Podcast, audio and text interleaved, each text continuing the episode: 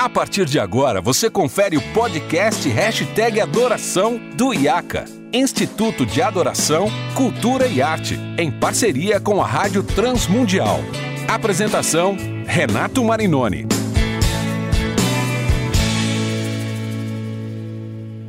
Olá, seja bem-vindo ao programa Hashtag Adoração. Eu sou Renato Marinoni e esse é um programa produzido pela Rádio Transmundial em parceria com o IACA, Instituto de Adoração, Cultura e Arte.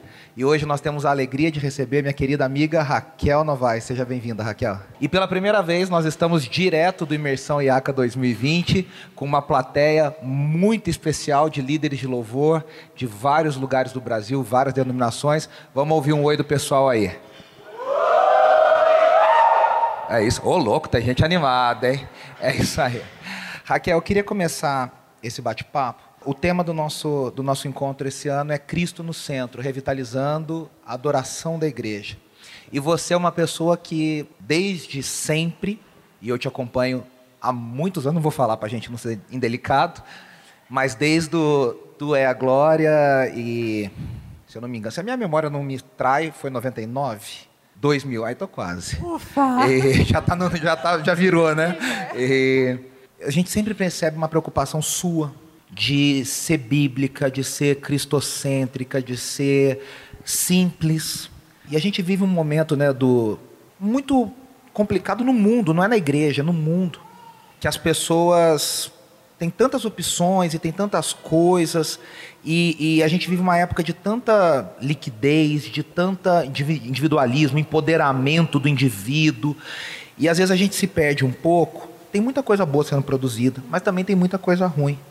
E eu te pergunto, como é que você se pauta para você sempre manter o foco em Jesus e no seu ministério como compositora, como ministra, como líder de igreja local? Como é que você se cuida nesse sentido?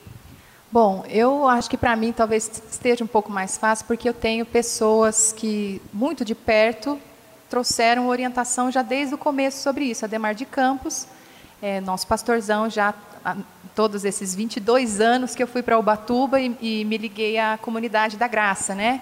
É, então, desde então a gente acompanha de perto o pastor Ademar e talvez uma das principais preocupações do pastor Ademar enquanto ministério é cantar a palavra, né? Então ele passou muito isso para a gente, de cantar a palavra, porque a música ela é capaz de mexer com as emoções das pessoas mas só aí. Agora a palavra, ela tem poder de gerar vida, de curar, de transformar. Então, cantando a palavra, a gente alia duas coisas importantes que podem alcançar a alma do homem, mas trazer a transformação, que é o propósito da palavra, né? Então, eu acho que isso me ajudou muito e um relacionamento com a palavra que eu acho que você acaba é meio consequência. Você meditou, aquilo vira canção. Você ouviu uma ministração e aquilo te inspira, vira canção. Então, acho que um relacionamento com a palavra acaba gerando composições que se preocupam com isso, né, de cantar a verdade. E assim, a gente sempre né, tá em contato, as redes sociais ajudam muito isso, e eu vejo em você uma preocupação de sempre aprender,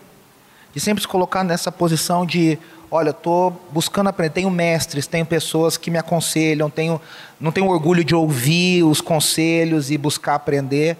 Você acha que isso faz a diferença assim na, na vida de um ministro, na vida de um cristão, nessa posição de aluno sempre, né? Quer dizer, a gente deveria estar sempre, porque Cristo é o mestre, nós somos é, sempre os é. alunos, é. mas você acha que isso ajuda nessa caminhada sua?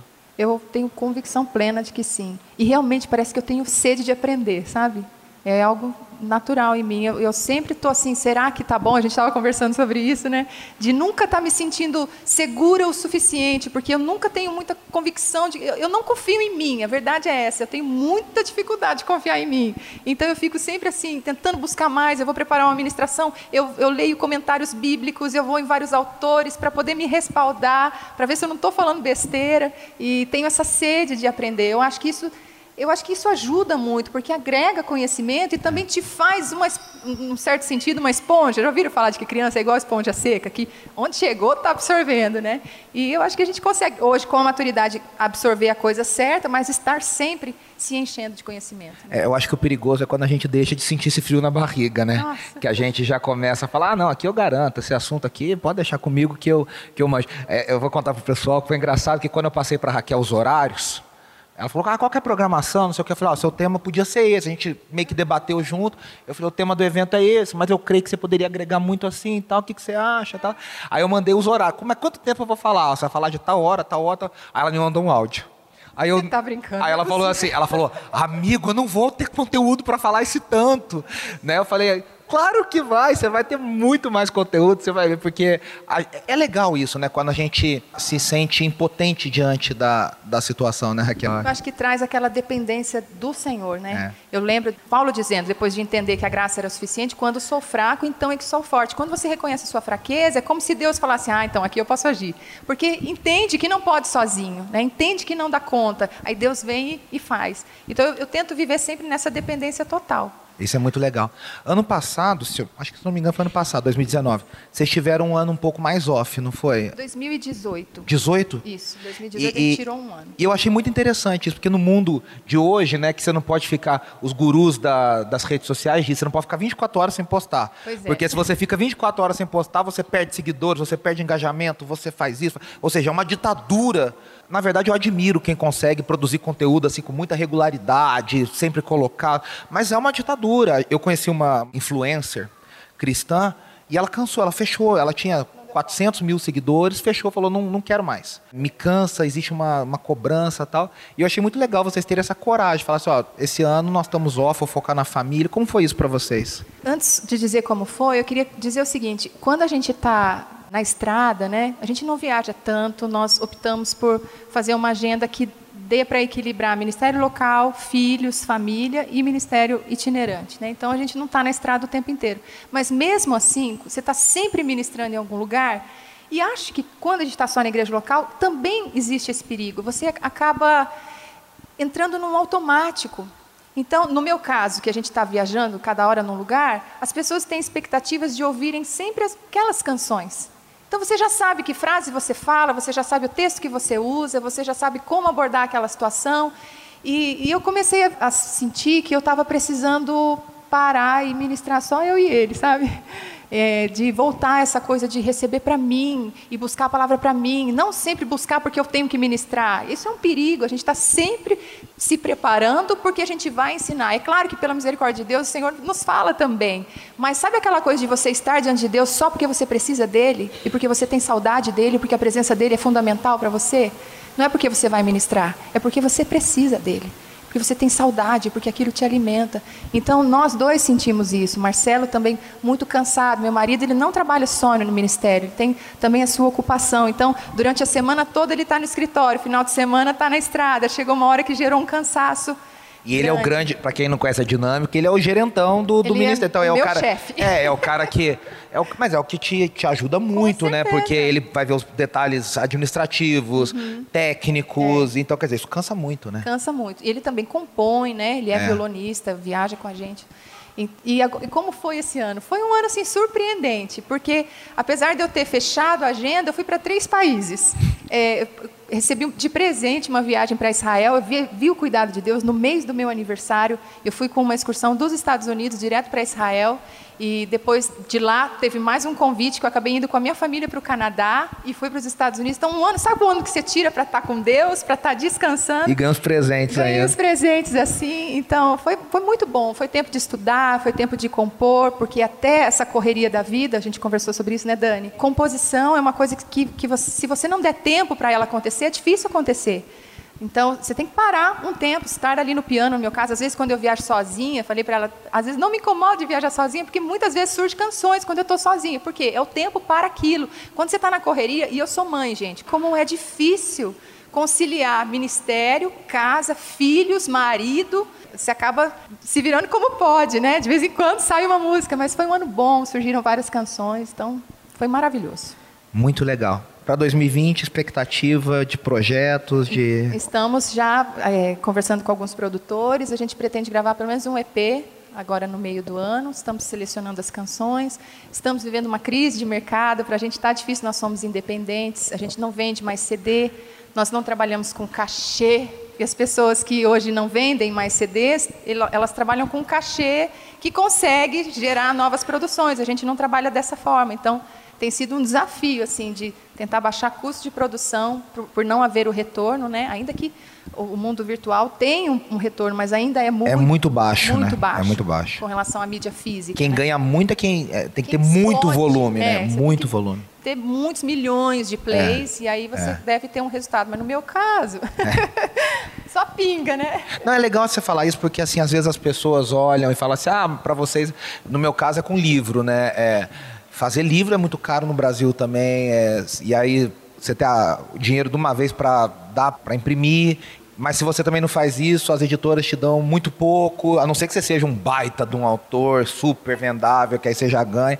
Então é, é legal, né? Às, vezes as pessoas falam, ah, para vocês é mais fácil. Não, não é. Ainda, ainda é muito difícil, ainda tem que negociar, ainda conta com a ajuda de muita gente, de muita gente que abençoa, né? É, é- é sempre assim.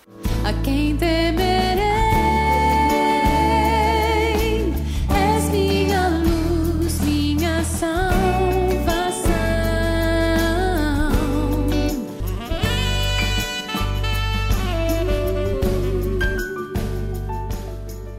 Vamos abrir para perguntas. Sou Paulo, Igreja Batista do Itaim, São Paulo. É, eu queria perguntar para você, é, a gente vive numa, numa geração que sempre busca muito a experiência e não necessariamente o Deus que proporciona a experiência. Eu queria que você falasse um pouco sobre isso, porque acho que nós, como líderes de louvor, a gente quer que a comunidade viva sim uma experiência, mas não uma experiência que mexa apenas com as nossas emoções, mas que a gente saiba que é Deus que está de fato nos conduzindo naquele momento. Enfim, deu para entender um pouco? Nossa pastora lá em Ubatuba, ela fala que nós não podemos conduzir alguém a algum lugar que nós nunca fomos. A gente precisa conhecer bem o caminho. Eu lembro dela ter falado isso há muitos anos atrás e eu guardei para mim. Nosso propósito ali, enquanto ministros de louvor, é fazer com que haja uma conexão da presença de Deus e os corações ali presentes, né? Eu sinto que para que isso aconteça de maneira mais natural e que aconteça de verdade, a gente precisa primeiro, né, conectar. Então, eu acredito que quanto mais forte essa nossa vida secreta com Deus, esse, esse Deus da experiência, nós e Deus, se isso for verdadeiro entre nós, naturalmente as pessoas vão conseguir se conectar também. Quando a gente está, eu não sei o que acontece, mas quando a gente está ali, assim, realmente desprendido de todo o ambiente físico, está realmente sentindo a presença do Senhor, se conectando com Ele, falando, ouvindo, nesse momento de intimidade, é, alguma coisa acontece na igreja que parece que existe essa conexão também. Mas, muitas vezes, nós mesmos que estamos aqui não chegamos, não atingimos essa intimidade no momento da adoração. A gente está mais ligado ao, ao reino da matéria aqui. Então, é o arranjo, é, é o jeito que tem que fazer. E por isso é tão importante essa vida de adoração secreta, quando ninguém está vendo. Porque é impossível. Aqui a gente tem coisas para cuidar, não é, Renato? é a projeção, é, é, o arranjo. Por mais que você tenha ensaiado, às vezes você sente uma, uma, direção diferente, os músicos precisam estar atentos, os cantores precisam estar atentos, então você divide a sua atenção. Quando você está sozinho no seu quarto, porta fechada, não tem luz, não tem tonalidade certa, ali você experimenta mesmo essa presença manifesta de Deus. E então você conhece esse caminho, e quando você conhece bem esse caminho, você vai e as pessoas vão com você. Isso aí. Excelente. O Rian quer fazer uma pergunta. Primeiro, louvo a Deus pela sua vida. Seu ministério tem marcado a minha vida desde 2001 Ixi. ou 2002, quando você foi no Integrity. Acho que foi 2002. Ensinou Adorado. É. Foi uma música que me marcou muito. E eu queria que você pudesse contar pra gente como foi a sua primeira experiência de apresentar uma música sua para a igreja. Que eu acho que uma das coisas que quem compõe tem mais medo é a rejeição do filho pelos outros. Porque a composição é como se fosse um filho. E o que, que os outros vão achar? Vão achar meu filho feio, meu filho bonito? Como é que é a recepção para a igreja? Eu queria que você compartilhasse com a gente. Menino, vocês não têm ideia como é difícil para mim. Até hoje é difícil. Mas eu, eu vejo assim como Deus fez as coisas. Né? Eu nasci numa cidade do interior de São Paulo chamada Casa Branca. Alguém conhece essa cidade? O Alan Marino veio aqui, é ele é de Casa Branca Verdade. também, ele falou. É. É, eu nasci lá, fiquei até os 14 anos. Depois, quando meu pai faleceu, nós morávamos em Campinas, mas minha mãe tinha 26 anos, ficou viúva com quatro filhos, estava grávida da quarta filha quando meu pai faleceu. Então, ela decidiu se mudar para Casa Branca, minha avó estava ali, então eu cresci ali em Casa Branca, nasci ali, cresci. E com 14 anos morei em Mojimirim, depois morei mais dois anos em Mogi Guaçu, e aos 18 para 19 fui para Ubatuba. Foi quando Marcelo me pediu namoro, então faz 19 anos que nós estamos casados, né? Mas o meu pastor, ele é meio doido, assim. Ele tinha uma visão, ele tinha um sonho. O sonho do meu pastor sempre foi ter uma igreja adoradora. Olha que interessante. E, e por ter esse sonho, ele perguntava: e aí, você tem música nova? Tem música? E, as- e ele que incentivava, na verdade. Eu acho que se eu não tivesse tido esse incentivo no começo, talvez eu nunca tivesse coragem de expor.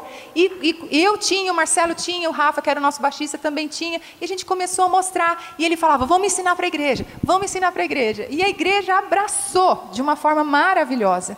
Então eu, sei que foi coisa de Deus mesmo. E a gente conseguiu gravar nosso CD, nós vendemos Vale Pizza, gente. Nossa igreja era bem pequena nessa época, não tinha recursos, né? A gente fez Vale Pizza, distribuiu, o pessoal vendia para levantar recursos, gravamos em São Paulo. E, e uma das músicas que ficou muito conhecida na época, que é Tu é a Glória, né? Mas eu me lembro de mostrar assim, com a mão tremendo, tremia a voz, tudo de nervoso. E até hoje, eu, quando eu tenho que mostrar a música nova, eu fico meio nervosa. Até hoje. Isso aí, excelente. Oi, Raquel, meu nome é Stephanie. Tudo bem, Stephanie? Tudo bem. Complementando um pouco da pergunta do Rian, eu queria saber se alguma vez eh, você planejou alguma coisa e deu tudo errado. Se, não sei, furou o pneu do seu carro, se chegou ao lugar não era como você imaginava, se alguma estrutura deu errado e como você contor, como você se sentiu e como você contornou isso na hora do culto, tal. Bom, eu não sei se eu vou lembrar de muita. Eu lembro de um. Já, eu já tive até sonho, gente. Não sei se vocês já tiveram sonho de você estar tocando o teclado cai. Comigo É. aconteceu de verdade. Aconteceu de verdade? Aconteceu. O, o pedestal soltou, o teclado voou no chão. Mas eu me lembro assim de, de uma vez num grande evento no Espaço Philips em Guarulhos, devia ter umas 7 mil pessoas ali. E teve um pane, simplesmente apagou tudo. E eu estava no meio de uma música, eu sei que a gente conseguiu com a igreja terminar de cantar a música só com as vozes, eu ia cantando, quem estava ali na frente conseguia ouvir, ia cantando e ia passando para os de trás. E aí eu emendei naquele, a honra, lembra disso? A glória, todo mundo conhecia. Se- e, olha, foi uma coisa incrível, porque só vozes, sem instrumento nenhum, sem luz, e todo mundo ali cantando a honra, a glória e o louvor ao rei, foi uma saída pela tangente, né? que deu certo. Ô, gente, deixa eu só falar uma coisa que eu lembrei, que deu tudo errado. Mas não deu tudo errado no sentido de aparelhos, equipamentos, não. Deu tudo errado na administração.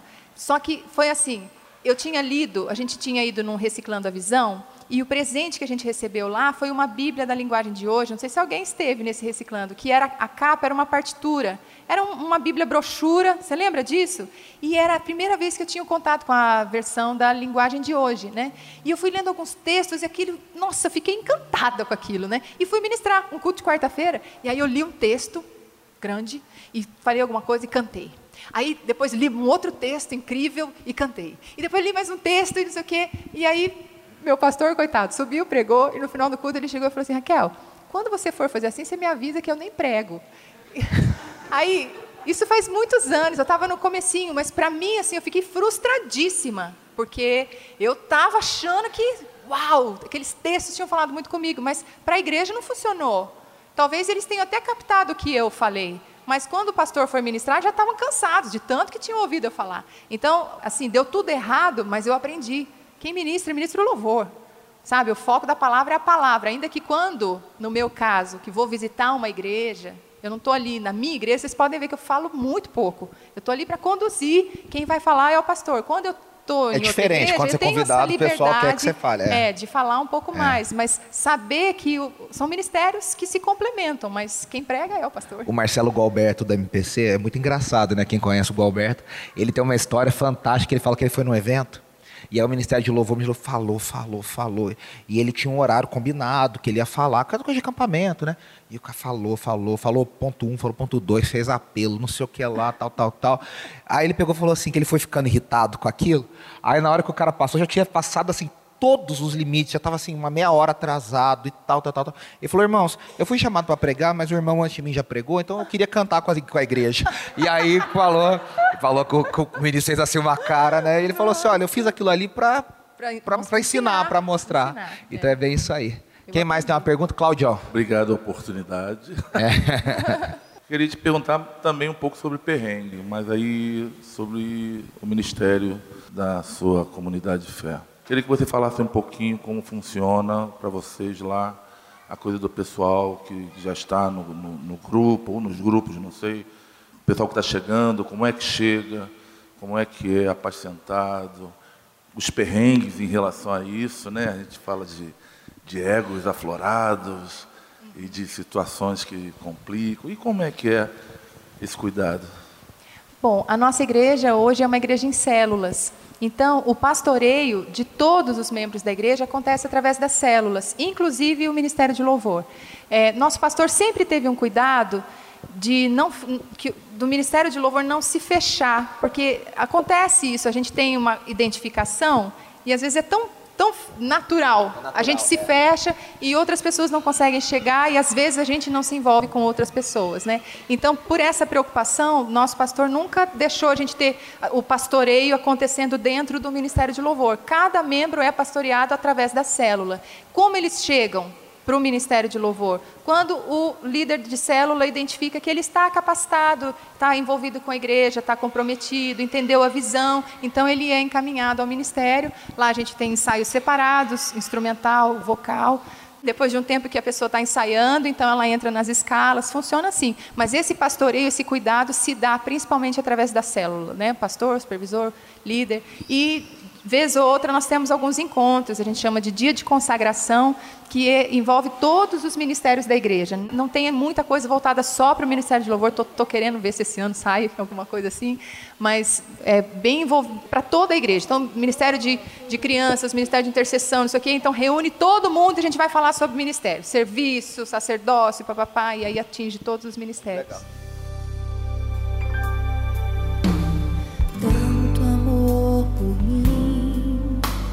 Mostraste lá na cruz, Jesus, o justo pelo injusto, o santo pelo pecador.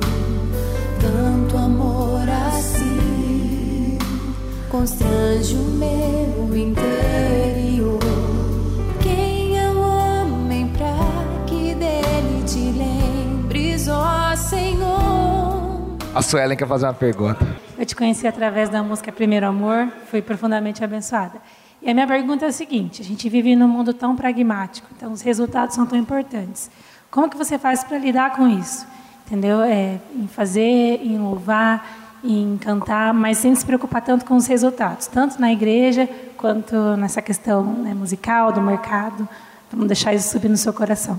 É, eu vivo assim um conflito porque eu sou muito devagar com rede social e eu tenho conversado que eu preciso me engajar melhor, né? Eu preciso me comprometer, me expor mais. Quando a gente entrou nessa coisa de Ministério de Louvor e até de gravação de CD, não existia rede social. Era assim, é. Você gravava o CD, o CD ia e tal. Agora é. você precisa, né? A sua imagem está vinculada. Então, para mim ainda é crises assim dentro do meu coração, mas eu, eu preciso me engajar. Na melhor. época que você lançou o primeiro disco, ter a foto na capa do disco era quase que um pecado, né? Exatamente. Quem põe é, o rosto na é, capa é porque é, é tá querendo se mostrar, se mostrar né? Exatamente. E hoje o mundo é outro, né?